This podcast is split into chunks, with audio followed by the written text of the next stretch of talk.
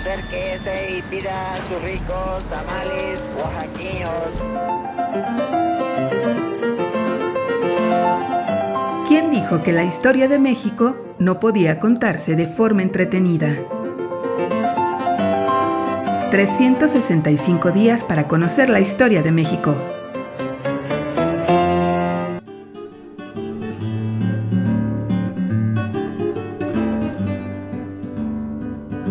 Domingo. Lugares con memoria.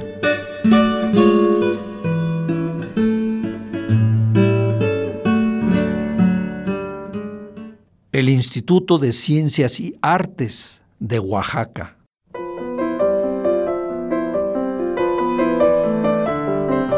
El edificio albergaba en la actualidad a la Facultad de Derecho de la Universidad Autónoma Benito Juárez de Oaxaca, pero desde sus orígenes fue el semillero de la generación liberal de mediados del siglo XIX. Se fundó en medio de una sociedad conservadora y profundamente religiosa.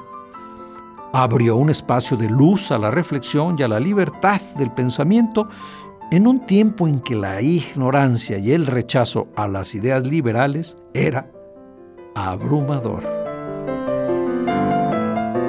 Conocido como casa de prostitución, de herejes y libertinos, en 1827 fue creado el Instituto de Ciencias y Artes de Oaxaca, primer colegio laico de la vieja Antequera, independiente de la tutela del clero escribió Benito Juárez, y destinado para la enseñanza de la juventud en varios ramos del saber humano, que era muy difícil aprender en aquel estado donde no había más establecimiento literario que el seminario conciliar, en que se enseñaban únicamente gramática latina, filosofía, física elemental y teología.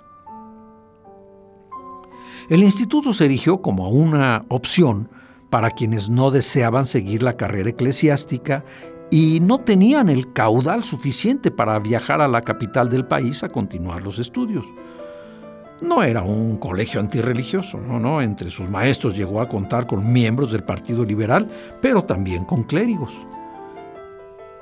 Las materias impartidas en sus aulas nada tenían de subversivas.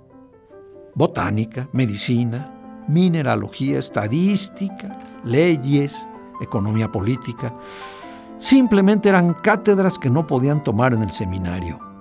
Aún así, el clero le declaró una guerra sistemática y cruel, continuaba Juárez, valiéndose de la influencia muy poderosa que entonces ejercía sobre la autoridad civil, sobre las familias y sobre todo sobre la sociedad. Llegó a ser tanta la presión social la crítica artera, la condena injusta que buena parte de los alumnos desertaron en los primeros años. En los pasillos del edificio se respiraba un verdadero ambiente de universidad en el sentido original del término. Fluían libres las ideas, se desarrollaba la discusión desde diversas posiciones, la crítica y la tolerancia. Era un espacio donde convergía el conocimiento, no los dogmas. Fue el semillero de la generación liberal oaxaqueña y a pesar de que muchos de sus egresados destacaban ya en la política local hacia mediados del siglo XIX, Benito Juárez, Marcos Pérez, Manuel Utirrabarría, entre otros, se dieron un tiempo para impartir diversas cátedras en el instituto y así el tiempo demostró que aquel bastión de conocimiento no era una casa de libertinos, sino de hombres libres. El Instituto de Ciencias y Artes de Oaxaca. Lugares con memoria.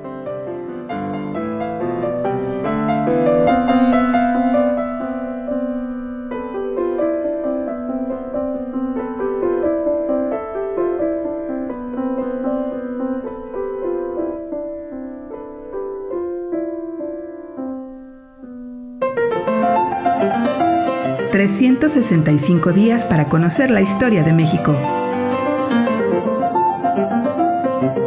Esta es una producción de Radio Universidad de Guanajuato y la Dirección de Extensión Cultural en voz del Teatro Universitario.